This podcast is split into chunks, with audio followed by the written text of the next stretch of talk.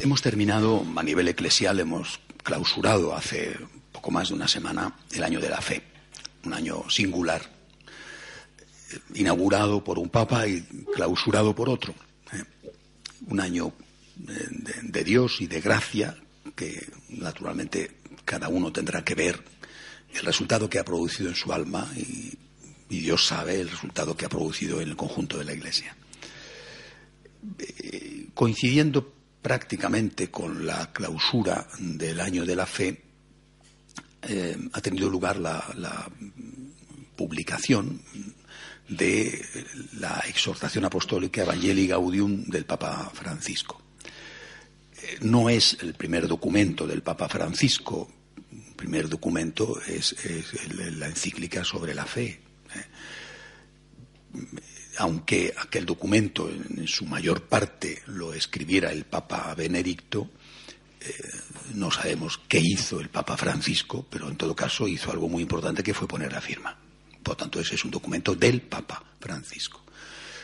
Y los que están diciendo que no, eh, yo creo que le hacen un flaco favor al Papa Benedicto, al Papa Francisco y a la Iglesia. Esa encíclica es del Papa Francisco. La haya escrito quien la haya escrito. ¿Cuántas encíclicas de Juan Pablo II no le escribió el cardenal Ratzinger? Después Juan Pablo II añadiría lo que considerara oportuno o la firmaría tal cual, eso no lo sabemos. Y eran encíclicas del Papa Juan Pablo II. Sí que es verdad que este documento, Evangelii Gaudium, es eh, una especie de, programa de trabajo que el Papa Francisco quiere eh, dar a su pontificado. Por tanto, de alguna manera podemos ver ahí las líneas de acción del Papa, eh, de este Papa. Creo que hay que tomárselo desde esta perspectiva. no, es una encíclica que afronta un tema, sino que es un programa de trabajo, que a su vez, en este caso, recoge lo que se elaboró, se discutió, se aprobó en el sínodo sobre la nueva evangelización que tuvo lugar hace un año en el Vaticano con todavía el Papa Benedicto. Siempre es así, cuando se celebra un sínodo, se aprueban unas conclusiones que se elevan al Papa y pasado un tiempo, normalmente un año, a veces dos, el Papa hace suyas esas conclusiones, modificándolas en fin, con, completa libertad, y publica una exhortación apostólica. Evangelii Gaudium es la exhortación apostólica que sucede al sínodo sobre la nueva evangelización. Bueno, mm, repito, tiene una base, esos documentos elaborados por los padres sinodales, pero que el Papa hace suyo y que le pone su impronta personal. Bueno, es eh, un documento sinodal post-sinodal y a la vez, él lo ha dicho así, es su programa de gobierno. Estamos ante, por lo tanto, un texto singular, único de alguna manera.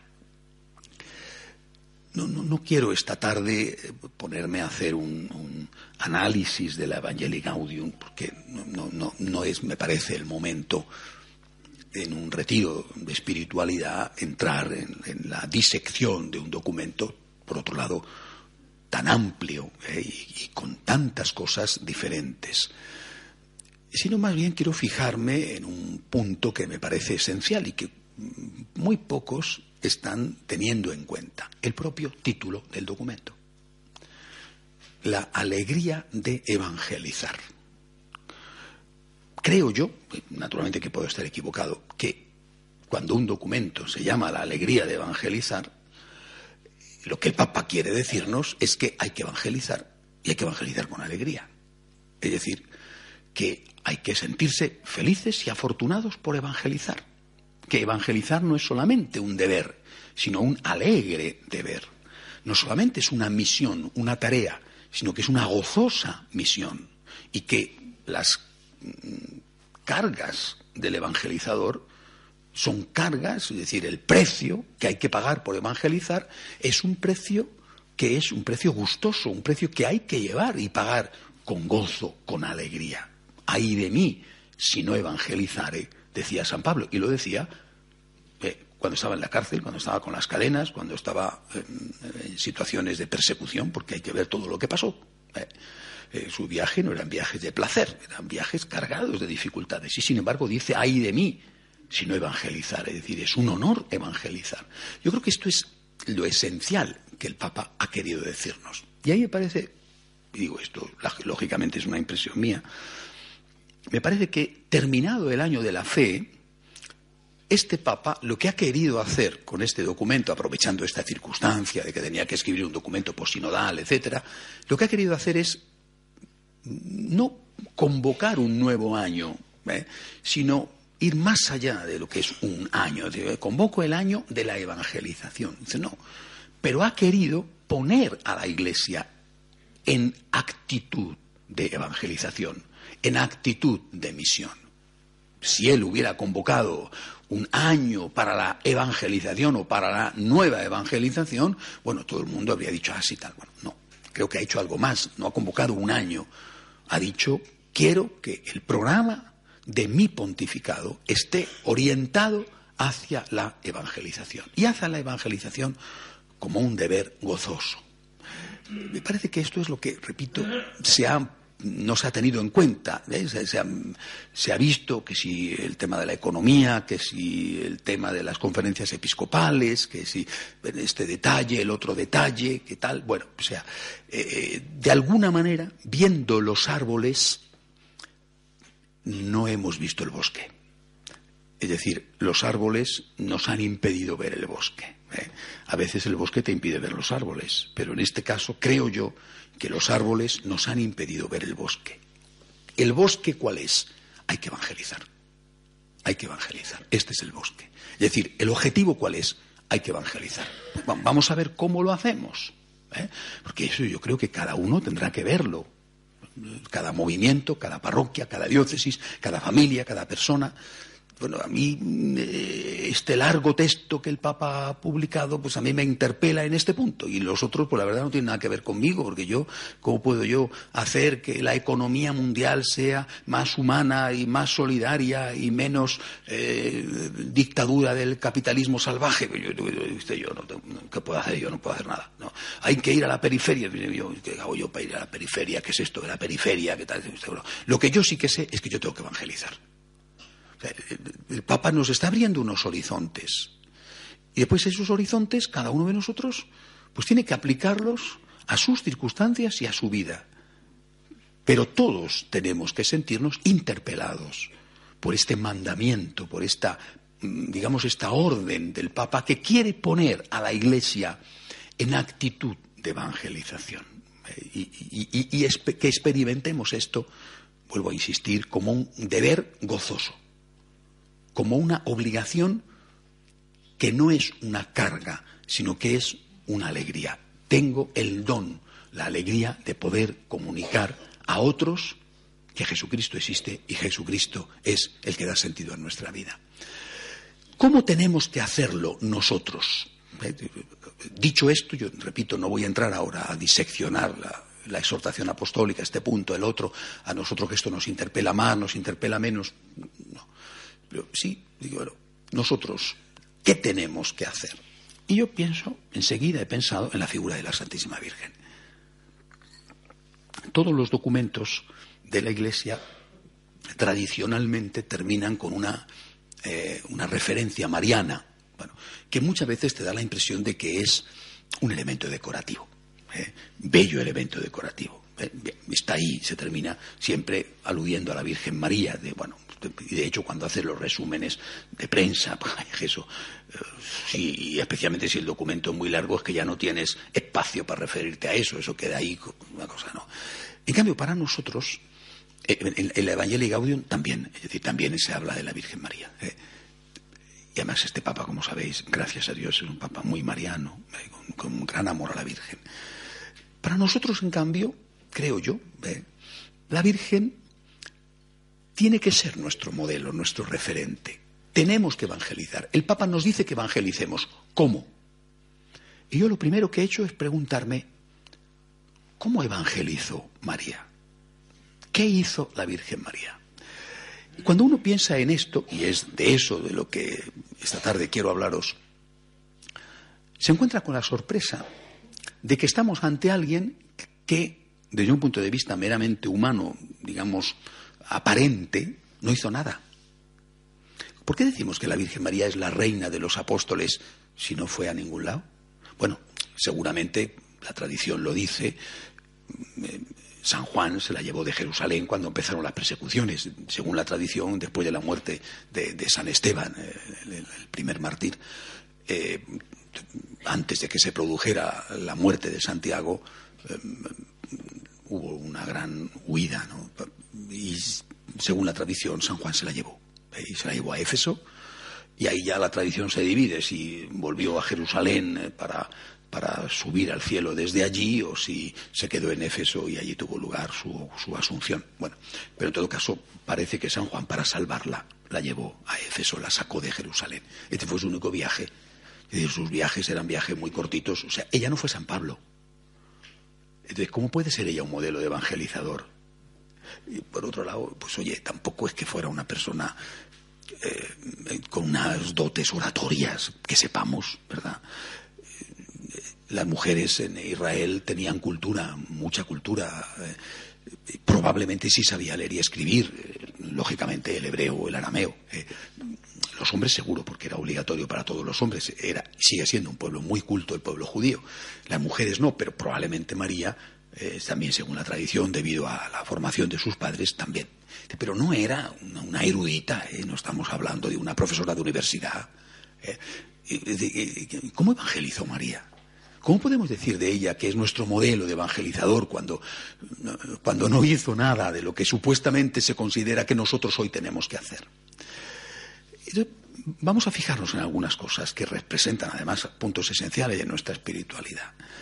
La, primera cosa que a mí me parece eh, una trampa, en la que desde luego no cayó María y por eso ella es nuestro modelo, es que el único que evangeliza es Jesús. Y cuando nosotros decimos que tenemos que evangelizar, podemos caer en la tentación de la soberbia, sin darnos cuenta, con la mejor de las intenciones, de creer que somos nosotros los que evangelizamos. Esto no es verdad es Jesús el que evangeliza. A través nuestro, sí. Con nuestra colaboración, sí. Con nuestro esfuerzo, con ese precio que tenemos que pagar, sí. Pero es Jesús el que evangeliza. Eso es lo primero que tenemos que decir. Cuando tienes un poco de experiencia de, de lo que es la evangelización, te das cuenta de que si Cristo no toca el corazón de aquellos a los que tú estás intentando evangelizar, no hay nada que hacer. Esta es una profunda verdad que tenemos que una y otra vez recordarnos. No soy yo, es Jesús. Y yo lo que tengo que hacer es ser un instrumento. Un instrumento eficaz, claro, el mejor instrumento que yo pueda ofrecerle al Señor. Por supuesto que sí, pero es Jesús el que toca el corazón. ¿eh? No soy yo. No soy yo corriendo de un lado a otro, moviéndome, agitándome o preparándome o argumentando. Es Jesús, es Jesús. Es Jesús el que va a tocar el corazón del prójimo. Y esto es un misterio, porque no es un argumento que tú das y que convence, que es un misterio. Cuentan siempre una anécdota, seguramente falsa, pero preciosa, ¿no? De un cura que estaba predicando un sermón encendido, lleno de fervor, bueno, y que al terminado la misa, pues entró un señor a la sacristía a decirle, padre, realmente le he escuchado a usted y estoy convertido. Voy a confesarme, voy a volver a la iglesia, he venido hoy de casualidad, pero mire usted, le he escuchado a usted. El sacerdote se sintió pues, lleno de, orgullo, de satisfacción, ¿no? Decir, bueno, dale. Y le preguntó, hijo mío, ¿qué momento, qué frase de mi sermón es la que te ha tocado el corazón? Le contesto, pues mire este padre, la verdad, me he pasado toda su homilía muy aburrido, distraído. Bueno, pero usted al final ha dicho, ea pues, comencemos. Y de repente he sentido decir, oye, pues es verdad, comencemos, me voy a convertir. Bueno, yo creo que, esto es una anécdota que seguramente es exagerada, inventada, ¿no? Pero aquel, aquel cura se debió de quedar totalmente aplanado, ¿no? Es decir, tantos argumentos de al final esa tontería que es la coletilla de, ah, pues comencemos, resulta que eso es lo que toca. Bueno, nosotros tenemos como ejemplos de misioneros a un activo, súper activo, ¿eh? Eh, San Francisco Javier, ¿verdad? ¿Eh? No olvidéis aquella, aquella preciosa poesía de Pemán, que le refleja perfectamente. Soy más amigo del viento, señora, que de la brisa. Hay que hacer el bien deprisa, que el mal no pierde momento. San Francisco Javier, que se marcha hasta, hasta lo que entonces se llamaba la Cochinchina, ¿eh? que aún se dice en español, te vas a ir a la cochinchina, ¿no? Bueno, algunos dicen conchinchina, bueno, bueno, eh, te vas a ir hasta la cochinchina, que es una cosa lejísima, no sabe dónde está, bueno, es lo que es hoy es Vietnam, ¿no? Goa. Yo he estado en, Ceilán, allí en aquella, eh, en una de las ciudades evangelizadas por, por, San Francisco Javier, que llegó a Japón, que intentó entrar en China, ¿no? un, un hombre activo, un proactivo, un modelo de actividad. Muy bien, y una monja de clausura, Santa Teresita de Lisieux que entró siendo una adolescente en un convento de clausura, murió en ese convento sin salir de allí, siendo una jovencita. Y ella es lo mismo que San Francisco Javier, patrona de las misiones y patrona de los evangelizadores. Por tanto, yo creo que lo primero que nosotros tenemos que hacer es recordarnos a nosotros mismos. Si el Señor no construye la casa, en vano se cansan los albañiles. Si el Señor no guarda la ciudad, en vano vigilan los centinelas. Es inútil que madruguéis, que veléis hasta muy tarde, que comáis el pan de la fatiga. Dios lo da a sus amigos mientras duermen. Es un precioso salmo que yo lo recito continuamente. Porque mira que estoy de un lado para otro. No sé si me parezco a San Francisco Javier, pero estoy siempre de un lado para otro, siempre con la maleta. ¿Y dónde vive usted? En un avión. Yo vivo en un avión porque hay días que me despierto, y os lo digo de verdad, hay días que me despierto y digo, ¿dónde estoy hoy? Hoy dónde me encuentro, ¿no? ¿Eh? ¿Dónde, ¿Dónde, he dormido esta noche? Tardo un rato a veces, otras veces no. Cuando ya llevo dos días en el mismo sitio logro situarme, ¿no? hoy, hoy dónde estoy, ¿no? ¿De, dónde salí ayer? Bueno, pues este salmo, una y otra vez me lo digo a mí mismo, es Dios el que hace. Es Dios el que hace no son tus palabras, no son tus esfuerzos, no son tus argumentos, no es tu inteligente presentación del misterio, no, es Dios el que hace, es Dios el que hace. Si el Señor no construye la casa, en vano se cansan los albañiles. Y por eso la Virgen María es nuestro modelo. No soy yo el que evangeliza, es Cristo el que evangeliza, es Cristo. Y yo lo único que tengo que hacer es intentar no estorbar, no estorbar eh, creo que este es el primer punto, porque sin esto, o dicho de otra forma, sin humildad no se puede hacer nada. Una iglesia que confía en sí misma, en sus técnicas, en sus métodos, en sus programas, en sus organigramas, en sus planes pastorales, en sus medios de comunicación, en sus JMJ o JMF o en sus movimientos. Esta es una iglesia, en el fondo, atea porque no está confiando en Dios. En el fondo, soberbia. Confiamos en Dios. ¿Cuántas veces repitió esto Benedicto XVI? ¿Cuántas veces? Nosotros hemos puesto nuestra confianza en Dios. No olvidéis las últimas palabras del Papa Benedicto, aquel último día, no, no cuando sale de, San Pedro, dirección a Castel Gandolfo, sino su última locución. Es Cristo el que conduce la Iglesia. Es el Espíritu Santo el que conduce la Iglesia. No lo olvidéis. Por tanto, el Papa nos dice, hay que evangelizar. Y lo primero que tenemos que hacer nosotros es mirar a la Virgen María y mirar a la Virgen María. Lo que nosotros tenemos que hacer es ponernos en Dios. Señor, eres tú el que tienes que evangelizar. Te pido, Señor, te suplico, que seas tú el que toque el corazón de esta persona que quizá es un hijo adolescente, de esta persona que es un compañero de trabajo, de esta persona que es alguien que me hostiga todos los días y se ríe de mí y me acosa y me dice y me se burla y eres tú, Señor. Yo te suplico que seas tú el que tocas el corazón.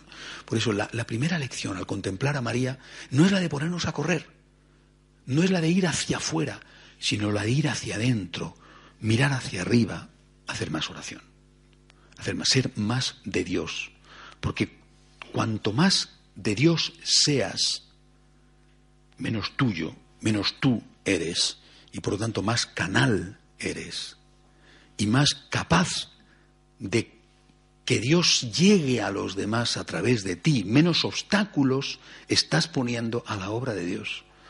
Y después eso, repito, más allá de las palabras, de los argumentos, incluso del testimonio, más allá de todo eso, aunque eso sea útil, incluso aunque eso sea necesario, Dios va a hacer que esa persona que te ve o que te escucha se sienta tocada misteriosamente en su corazón, se sienta cerca de Él y sea capaz de decir, como el del chiste, ¿eh? como el de la anécdota, comencemos, comenzamos. ¿eh? Por tanto, la primera cosa que nosotros tenemos que hacer para, en este impulso evangelizador que el Papa quiere dar a la Iglesia, lo primero que tenemos que hacer es imitar a María y recogernos. Mirar hacia adentro y mirar hacia arriba. Es decir, ser más de Dios. Rezar más. Rezar, es decir, estar con el Señor, no solamente tener tiempo para estar con Él, sino vivir con Él, vivir en Él, vivir en continua unión con Él, para que Él, a través nuestro, siendo nosotros los mejores canales posibles, es decir, una arteria sin arterioesclerosis, ¿eh? una vena sin colesterol, ¿eh? por la cual pasa la sangre. Si tú eres de Dios, si Dios habita en ti, a lo mejor no dices nada, pero es un gesto, o a lo mejor dices una cosa sencilla, pero es esa palabra la que Dios utiliza para tocar el corazón del otro. Si el Señor no construye la casa, en vano se cansan los albañiles. Esto tenemos que decirlo, repito, una y otra vez lo decía el Papa Benedicto.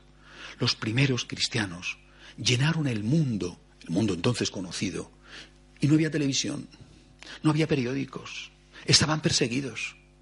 ¿Cómo es posible que evangelizaran en esas condiciones? Porque tenían el fuego de Cristo y el fuego del Espíritu en su corazón. Y con este fuego eran capaces de quemar aquellas estructuras caducas, podridas, o aquellas personas que estaban hundidas en, todos los pecados del mundo. Primera cosa. segundo lugar, yo diría que hay eh, tres puntos en los cuales, además de esto que es el primero y el esencial, podemos imitar a la Santísima Virgen. María, así viene recogido en los estatutos de los franciscanos de María, María evangeliza porque da Jesús al mundo.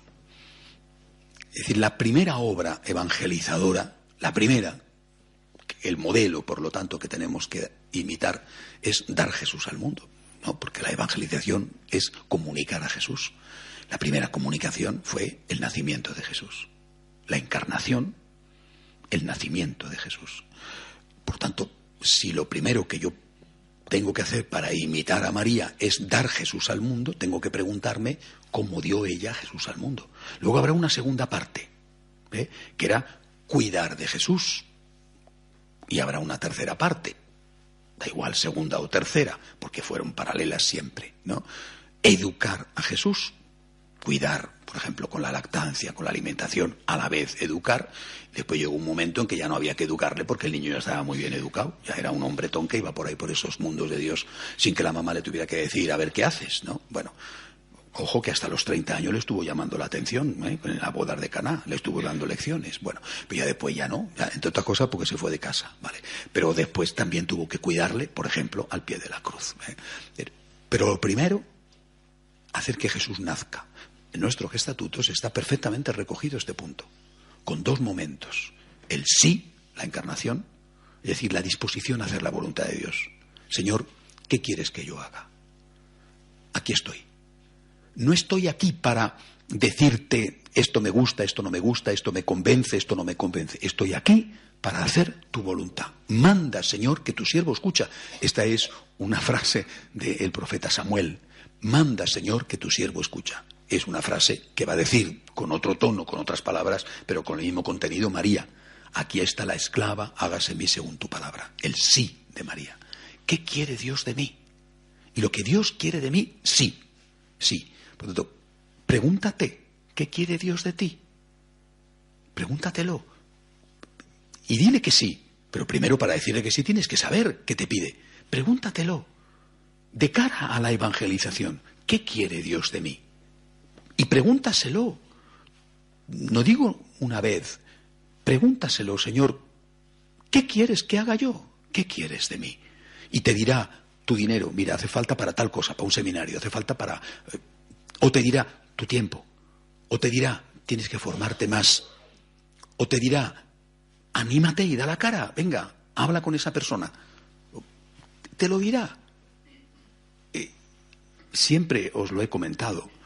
Cuando tú le dices a Jesús, en el último punto, en punto de nuestra oración, me ofrezco a ti, y no te contesta, mala señal, ¿eh? muy mala señal. Porque Jesús siempre pide favores a sus amigos. Y solo a sus amigos les pide favores. Los favores se piden a los amigos.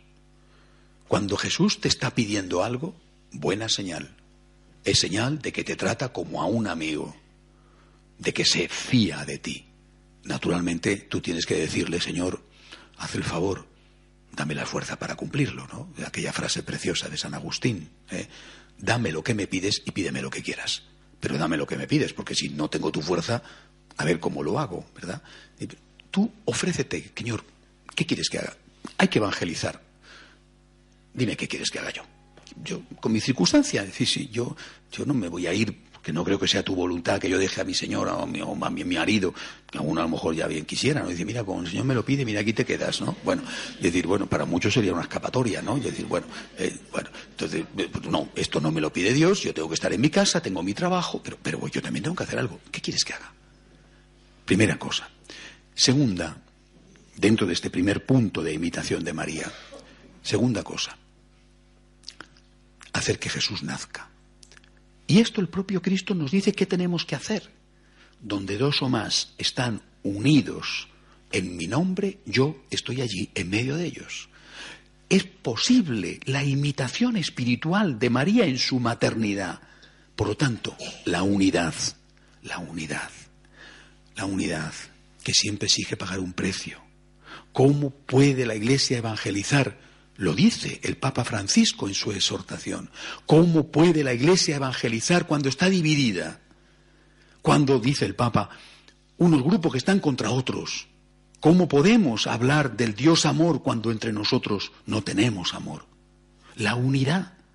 La unidad es un requisito para la presencia de Jesús.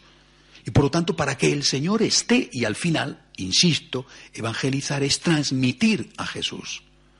La unidad para nosotros, los católicos, es un elemento esencial, es la primera nota de la Iglesia. Decimos de ella que es una, después decimos que es santa, católica y apostólica, pero su primera nota es una. La unidad para nosotros los católicos es un valor por el que luchar. ¿Dónde? Tu casa. Intenta que haya unidad en tu casa. Ya estás evangelizando, porque si hay unidad, Estará Jesús donde hay unidad y amor, donde hay caridad y amor. Allí está nuestro Dios. Si hay unidad en tu casa, el Señor está presente en medio de los tuyos. Hay una presencia real, espiritual. Es decir, no le ves, no tienes que ponerle un plato ni una silla, pero una presencia real del Señor. Lo ha dicho Él. Por lo tanto, el Señor está, has conseguido, junto con el otro, porque hace falta dos o más, Has conseguido que Jesús esté, ya estás evangelizando. No has dicho una palabra, pero el Señor está. No has dado un argumento, no has hecho un discurso, no has hecho algo para convencer a nadie, a los tuyos, no. Has conseguido que el Señor esté presente en tu casa, que haya un ambiente de unidad.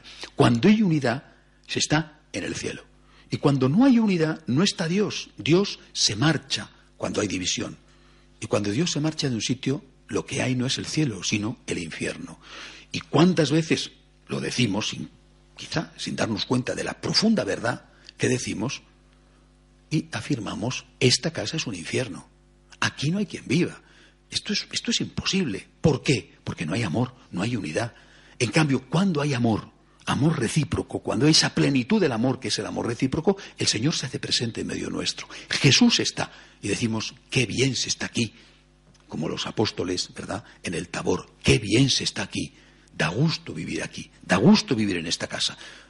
No nos damos cuenta de qué es lo que decimos, pero en el fondo lo que estamos diciendo es estamos con Dios, estamos en el paraíso, estamos en el cielo, porque estar con unidad es estar con Dios y es estar en el cielo. Por lo tanto, imita a María, pregúntale a Dios, ¿qué quieres que haga? Y dile que sí, y pídele fuerzas para hacerlo.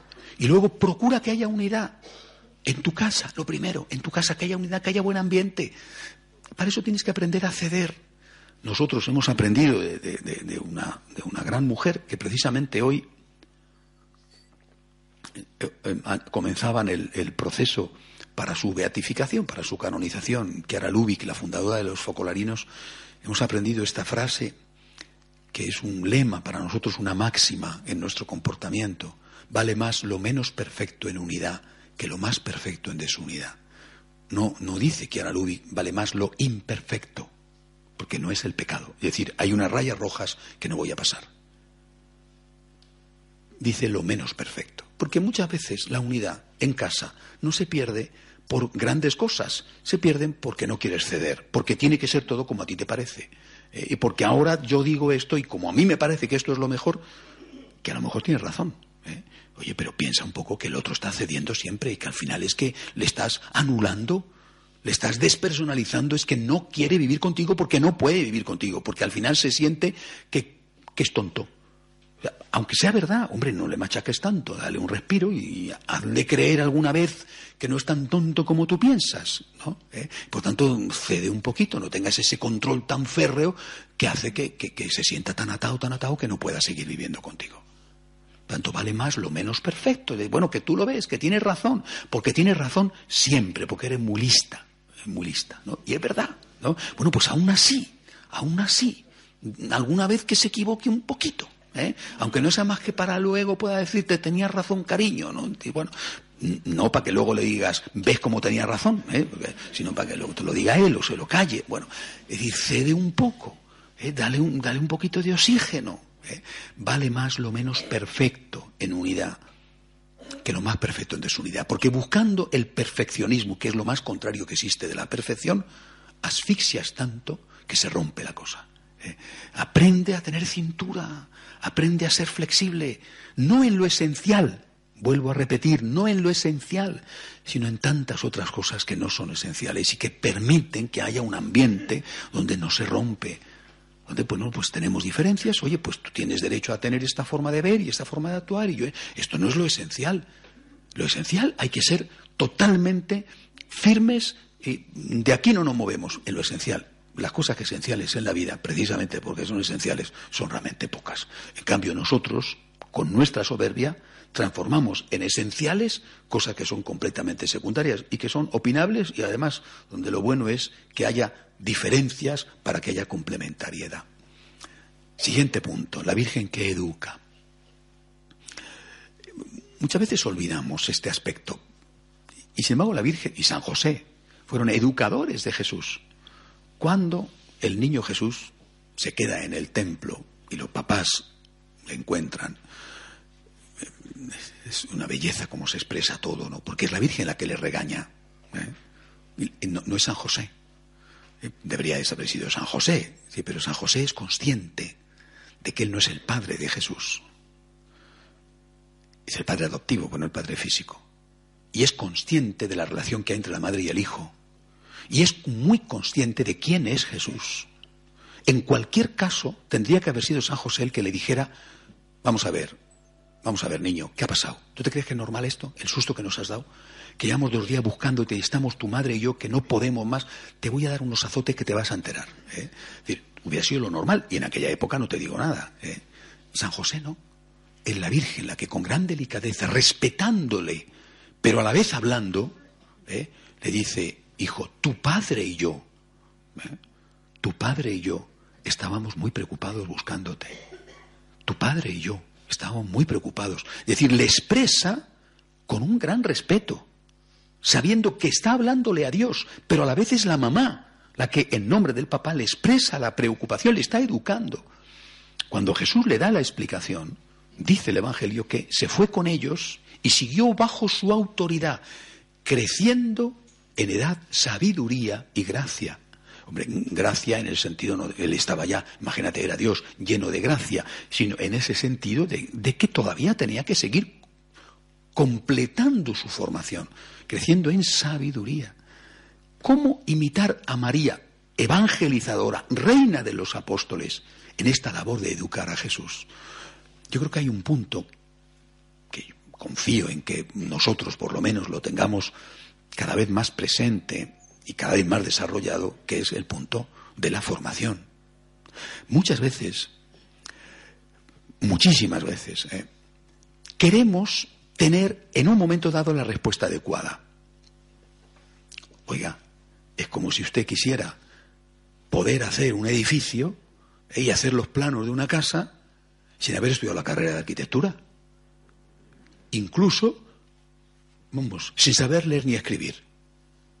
Tú no has estudiado nada, pero en ese momento concreto quieres la respuesta adecuada. Bueno, pues, pues efectivamente, hombre, el Espíritu Santo puede hacer que abre, como, como en el Antiguo Testamento, hasta la mula de Balán, ¿no? Eh, bueno, dice, pero usted lo que tiene usted que hacer es formarse. Formarse implica tener una disciplina, tener un método de formación, ponerse a ello. ¿Cómo vas a hacerlo si no? Eh, eh, ¿qué, pretendes? ¿Que, ¿Que sea todo a base de milagro, es decir, de ciencia infusa? Que cuando tu hijo, tu compañero, tu amigo te haga, te pregunta, a veces con, digamos, con una honestidad de, que quieres saber realmente, ¿no? no quiero ofenderte, otra vez con mucha mala fe, eh, te interpela para herirte o, para sacarte un poco de tus seguridades y, llevarte quizá a su ateísmo o a su agnosticismo, tú no te has formado, pero ya quieres saber la respuesta. Y esto sucede también en otros aspectos de la vida. ¿eh? ¿Cuántas veces a mí me preguntan qué tengo que hacer para eh, solucionar este problema, un problema, por ejemplo, matrimonial? ¿no? existen las pastillas. Tengo la sensación de que me están diciendo, ¿hay alguna medicina que yo me pueda, una píldora que yo me pueda tomar para que mi marido deje de ser infiel o para que mi hijo deje de estar en la droga? Pues no existe. Eso no existe, no se ha fabricado. Por supuesto que el Señor puede actuar milagrosamente, pero, pero usted Probablemente estamos ante el final de un proceso. Este proceso ha empezado muchos años atrás. Es desde ahí donde hay que partir. Usted ahora me está trayendo un cadáver. Y con los cadáveres ya no puedo ni siquiera darle la unción de enfermos, un bonito funeral. Y lo más que puedo hacer, ¿qué quiere usted que le diga? A estas alturas, ¿por qué no empezó usted antes? Ah, no, porque yo antes o estaba alejado o no tenía tiempo. Bueno, pues, pues claro, pues mire usted, ahora, ahora ya hay muy poco que hacer. El milagro, por supuesto, siempre, y es lo que hay que hacer, rezar por ello, pero más que esto, ya no se puede hacer nada. ¿Por qué no empezó usted antes? Lo que nosotros tenemos que hacernos conscientes es de que hay que empezar antes. Es decir, que tú tienes que formarte. Que para ser educador, para ser evangelizador, para poder tener la palabra adecuada y el argumento adecuado en un momento concreto, que no sabes cuándo vendrán ni sabes qué pregunta te van a hacer o qué circunstancias se va a presentar, tú tienes que tener un background, Tienes que tener una base, tienes que tener una formación seria, planificada, y que eso lógicamente exige una disciplina, exige ponerte a ello. Es lo que nosotros que estamos intentando hacer, por ejemplo, con los cursos de formación. Poco a poco, semana a semana, tú vas adquiriendo un bagaje del cual seguramente no eres consciente, que muchas de las cosas se te olvidan, porque, se te olvida todo por la edad o por lo que sea. Pero ahí queda un pozo. Y en un momento determinado, ese pozo va a salir. Pero si no lo has estudiado, si no lo has trabajado, ¿cómo lo vas a hacer? Esta tarde estaba grabando unos programas de televisión para los cursos de formación de, de, este segundo curso de los franciscanos de María que tenemos. Y, es decir, uno un tema que veréis dentro de unas cuantas semanas. El tema del el primer punto del contenido de nuestra esperanza, que es la, existencia de la vida eterna. ¿Cuántos católicos saben contestar a esta pregunta? ¿Crees en la vida eterna? Sí, hay vida eterna. ¿Y por qué? ¿Y por qué? ¿Por qué puedes decir que hay vida eterna? Hombre, es una intuición, es una... ¿Pero por qué? La inmensa mayoría de los católicos no saben contestar a esto. Otros sí, afortunadamente. Lógicamente, cuando yo preparo unos temas de formación, habrá muchos que ya saben esto, porque tienen mejor formación. Yo tengo que preparar unos temas de formación para todos, donde hay gente que a lo mejor este punto lo sabe y otro no, y al revés, ¿verdad? muchos católicos no saben por qué podemos nosotros afirmar con total certeza que hay vida eterna. Es que lo ha prometido Jesús, claro, sí, pero ¿y nada más que su promesa? ¿O hay algo que nos da la certeza, la seguridad de que hay vida eterna? Este es un ejemplo, ¿no? Y no es más que un ejemplo. Lo que yo me encuentro es con católicos que no están formados.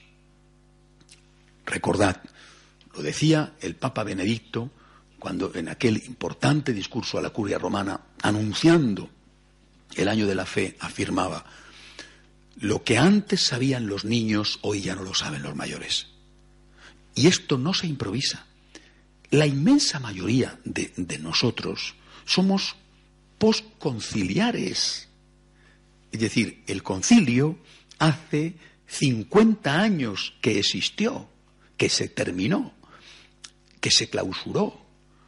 Los que teníamos entonces 7, 8 años, es decir, que estamos rondando los 60, somos todos nosotros de formación posconciliar. Nos guste o no. Es decir, Habrá cosas positivas, muy positivas, y otras no tanto. Después habrá habido en este país, en esta circunstancia, tú has ido a este colegio, donde entró la crisis, el otro no, eh, tú has ido a esta parroquia, has tenido este sacerdote, el otro no. Esto, ahí sí que hay una gran diferencia. Pero todos, la mayoría, estamos marcados por este hecho. Somos posconciliares. Repito, con cosas buenas y con cosas malas. Pero lo somos. ¿eh? Con, lo, dice la propia Iglesia, con estos claroscuros, con estas luces y sombras del posconcilio, marcado en su formación por una maravillosa afirmación, Dios existe y Dios te ama, que ha sido el, gran eje de la formación posconciliar, de la catequesis posconciliar. Pero nada más donde se ha olvidado, se ha omitido, a veces deliberadamente y otras veces eh, pensando que no había que decirlo por, no asustar, se ha omitido que ese Dios que existe y te ama es Dios, es el Señor. El señorío de Dios no se ha hablado nunca, es decir, se ha hablado de, de la misericordia, pero no de los deberes, de los derechos, pero no de los deberes. Toda nuestra formación, no solamente católica, sino nuestra formación ciudadana, es una formación donde el derecho está agigantado, hipertrofiado, y donde el deber no existe. Lo queramos o no, somos hijos de esta cultura. Y ahora tú quieres que con esta mínima o a veces equivocada por incompleta formación, ahora tú quieres convertirte en un maestro. Pues, pues tienes que hacer una tarea, ¿eh? Porque tienes que empezar por una labor de reeducación. Tienes muchísimas lagunas. Hay muchísimas cosas de tu fe que tú ignoras. ¿Cómo vas a ser catequista de tus niños?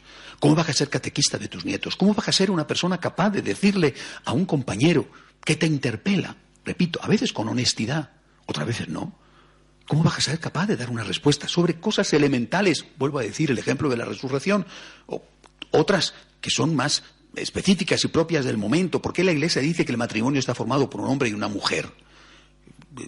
¿Por qué la Iglesia dice no al aborto? Tienes que tener argumentos. Esto es cuidar, esto es educar, esto es lo que la Virgen hizo.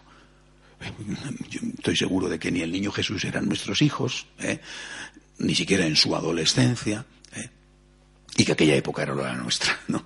En ese sentido, muy probablemente, en este aspecto al menos, todo era más fácil. Bueno, pero nosotros vivimos aquí y ahora. Nuestra imitación de María evangelizadora pasa por la imitación de María educadora. Y para poder educar hay que educarse, hay que estar formado. Y a eso hay que ponerse. Y eso requiere, repito, disciplina, dedicación, tiempo. ¿Dónde están los católicos que hacen esto? contados, contados. ¿eh? La inmensa mayoría son unos profundos ignorantes. En buena medida no es culpa suya. En otra medida, ¿eh? ah, cada uno tendrá que ver, ¿eh? porque, porque creo que opciones para formarse, al menos algunas, existen. Este es un punto en el cual nosotros, repito, imitando a María, la reina de los apóstoles, tenemos que prepararnos. Tengo que estar formado para poder formar a todos, empezando por los míos en mi casa. Tercer punto, María que cuida de Jesús. primero, María que hace que Jesús nazca. Segundo, María que educa. ¿eh? María que cuida.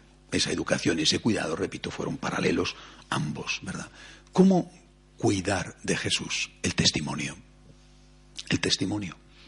Es decir, la evangelización pasa por la oración. Oración, sacrificio, es decir, ofrecimiento de tus dolores, ¿eh? pasa por la palabra y pasa por el ejemplo, el testimonio. María que cuida. ¿Cómo cuida? Pues habría momentos normales, ¿no? De, hacer la comida, de limpiar la casa, ¿verdad? Momentos normales y momentos especiales. Preparar la cueva de Belén para que naciera en aquel antro inmundo el Hijo de Dios. debió de ser una tarea. ¿eh? No solamente eso, después afrontar las dificultades de la vida. A veces nos fijamos solo en el inicio y en el final, Belén y el Gólgota. Hubo 33 años por en medio, donde María cuidó de Jesús en todos los aspectos, también en el aspecto físico. ¿eh? Está enfermo, se pondría con gripe alguna vez el niño, tendría fiebre alguna vez, ¿no? Eh, eh, lloraría porque le estaba saliendo los dientecitos, eh, se haría alguna herida algún día porque se caería en la calle o se pincharía con un clavo en la carpintería o, o un día quizá un niño le pegó en la calle, quién sabe. Ahí está María, que cuida de Jesús. Es decir, esta María que cuida de Jesús es aquella persona, hombre o mujer, de la cual Jesús habla cuando dice, ven tú bendito de mi Padre, porque he tenido hambre y me has dado de comer. Esta es una de las cosas, quizá la más importante, que el Papa Francisco quiere enseñarnos. La imprescindible presencia del testimonio para evangelizar, estando al lado del que sufre. No, no deja de decir el Papa, de una forma o de otra, los pobres, los pobres, los pobres, los pobres, los pobres. De una forma o de otra, usará a veces sus expresiones que a veces producen en algunos desconciertos. Pero más allá de eso, repito, que los, que los árboles no nos impidan ver el bosque. ¿eh? No nos fijemos tanto en el árbol cuanto en el conjunto. Los pobres, los pobres, los pobres, una iglesia pobre para evangelizar a los pobres. Se dice pobre para los pobres, para evangelizar a los pobres, porque Jesucristo dijo, los pobres son evangelizados. ¿Eh? ¿En qué saben que yo soy el Hijo de Dios? Los ciegos ven, los cojos andan, los pobres son evangelizados. Una iglesia pobre para evangelizar a los pobres. ¿Cómo? Con el testimonio, con la palabra, con el testimonio. Es decir, una iglesia pobre, no una iglesia rica, no una iglesia donde sus dirigentes son príncipes, aislados, supermanes, soberbios, que te tratan con desprecio porque no vienes a tu hora, porque no vienes en el momento oportuno, porque ¿no? me decían en una ciudad que no quiero citar para no avergonzar, que para confesarse era prácticamente imposible. En esa ciudad confesaban en la catedral de 11 a 12. Y me decía una mamá, mis hijos a esas horas que están en el colegio, mi esposo está trabajando, yo puedo ir, hay que pedir cita, pero mis hijos y mi esposo cuando se confiesan. Es imposible, ¿no? En otra ciudad, que tampoco quiero decir el nombre para no avergonzar, los curas no confiesan porque no hay dinero, es el único sacramento que no se cobra, es decir, el único sacramento que no se practica. No por los fieles, sino por los curas. ¿eh? Prefiero no decir el nombre de la ciudad. Y un cura jubilado ha ideado, no sé si para sacar dinero y sobrevivir o por amor a los pobres, eh, a los penitentes, cobrar X, no mucho, pero una pequeña cantidad y dedica a cada feligrés que se lo pide media hora para confesar y hacer dirección espiritual. Es decir, lo que el Papa está pidiendo y lo dice con una fortaleza y con una franqueza. Sus textos son tan fuertes y tan claros como las palabras de Cristo cuando hablaba de la raza de víboras y se lo decía así a los fariseos y de los sepulcros blanqueados. Es el mismo gesto fuerte y profético de Jesús cuando el Papa dice esta iglesia tiene que ser una iglesia al servicio de los pobres.